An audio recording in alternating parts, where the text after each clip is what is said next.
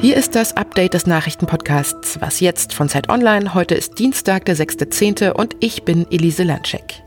Ich spreche heute über Trumps Appell an sein Volk, bevor er sich von einer Krankenstation auf die nächste hat verlegen lassen, und über unseren Innenminister Seehofer, der wieder einmal bestätigt hat, dass er Rechtsextremismus nicht für ein strukturelles Problem in den Sicherheitsbehörden hält.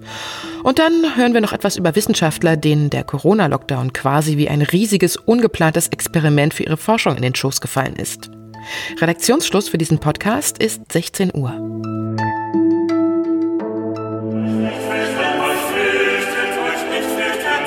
And I learned so much about coronavirus. And one thing that's for certain don't let it dominate you. Don't be afraid of it. Und dann sprach Mose, ich meine US-Präsident Donald Trump, zu seinem Volk, Fürchtet euch nicht, lebt euer Leben weiter wie gewohnt, tragt am besten auch keine Maske dabei, denn Corona ist ja eigentlich eh nur so ein kleiner Schnupfen.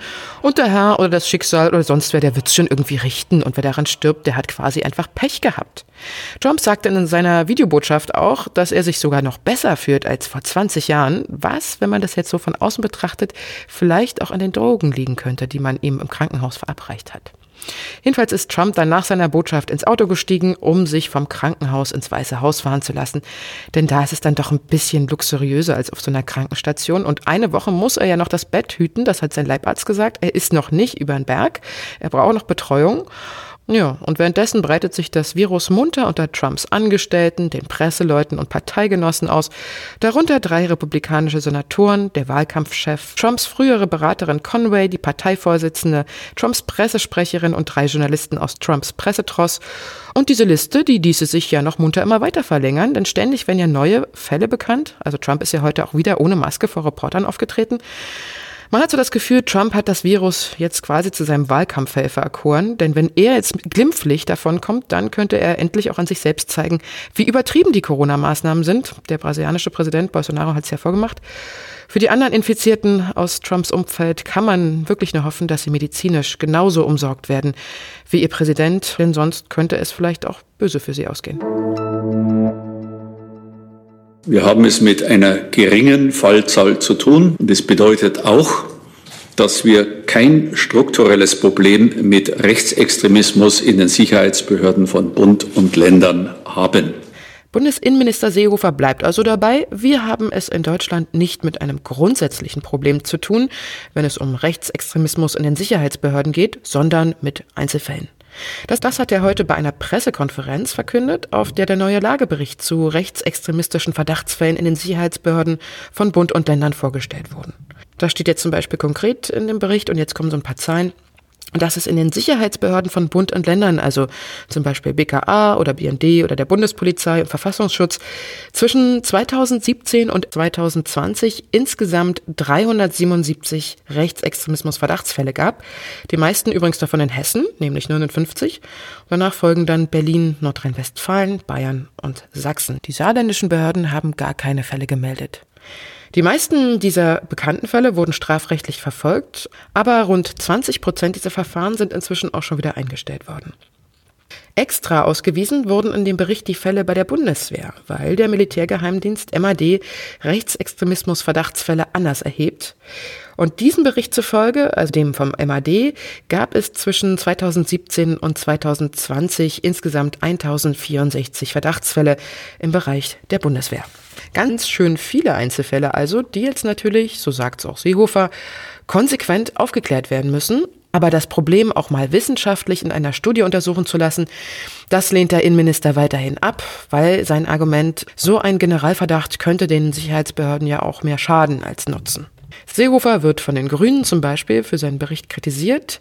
Die innenpolitische Sprecherin der Grünen, Irene Mijalic, meinte zum Beispiel, sie kann den Bericht gar nicht so richtig ernst nehmen, weil nämlich nicht die Mitarbeiter selbst befragt wurden, sondern die, nur die Behörden selber. Ihr sei an dem Bericht eigentlich nichts neu gewesen. Es wäre ja wichtig zu erfahren, wie tief ist das Problem eigentlich? Wie weit verbreitet sind solche Einstellungsmuster in unseren Sicherheitsbehörden? Und ähm, einen vertieften Blick kriegen wir über so einen Lagebericht selbstverständlich nicht.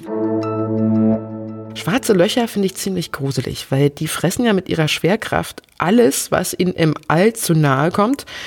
Und jetzt, so wissen wir ja inzwischen, im Zentrum unserer Milchstraße gibt es genau so ein schwarzes Loch. Das ist nur 26.000 Lichtjahre von der Erde entfernt. Und es soll ziemlich massiv sein. Und dass es dieses Loch gibt bei uns direkt in unserer Galaxie, das wissen wir deshalb, weil unter anderem ein Münchner Forscher, Reinhard Genzel, das herausgefunden hat. Heute hat er für diese Entdeckung als einer von drei Wissenschaftlern dafür den Physik-Nobelpreis bekommen. Die anderen beiden sind übrigens Roger Penrose aus Großbritannien und Andrea Getz aus den USA. Es ist einer der größten Missbrauchsskandale in Deutschland. Mit einer Hausdurchsuchung in Bergisch Gladbach hatte im Oktober 2019 ja alles angefangen. Die Ermittler haben damals fast durch Zufall ein riesiges pädokriminelles Netzwerk ausgehoben. Und heute Mittag ist der Angeklagte Jörg L. am Landgericht Köln zu einer Haftstrafe von zwölf Jahren mit anschließender Sicherungsverwahrung verurteilt worden. Die Strafkammer hat es als erwiesen angesehen, dass er seine heute dreijährige Tochter fast 70 Mal sexuell missbraucht hat und es gibt auch noch ein zweites Opfer, die damals zweijährige Tochter eines bereits verurteilten Mannes aus Kamp-Lindfort, einem Bekannten von Jörg L. Und die beiden Männer hatten sich damals zum gemeinsamen Missbrauch ihrer Töchter in einem Wellnessbad verabredet. Jörg L. hat die Taten alle mit seinem Smartphone fotografiert und gefilmt und ins Netz gestellt, in einen Chat. Und dort waren zeitweise 1800 Täter unterwegs, die sich diese Aufnahmen angesehen haben. Was noch? Die Corona-Pandemie hat ja sehr vielen Menschen weltweit auch sehr viel Leid gebracht. Aber für die Wissenschaft war der Lockdown in so vielen Ländern weltweit quasi auch eine Art Geschenk. Also wie ein riesiges, ungeplantes Experiment. Denn die Menschen künstlich unter solche Ausnahmebedingungen zu stellen, weltweit, das hätte sich niemals einfach so künstlich herbeiführen lassen.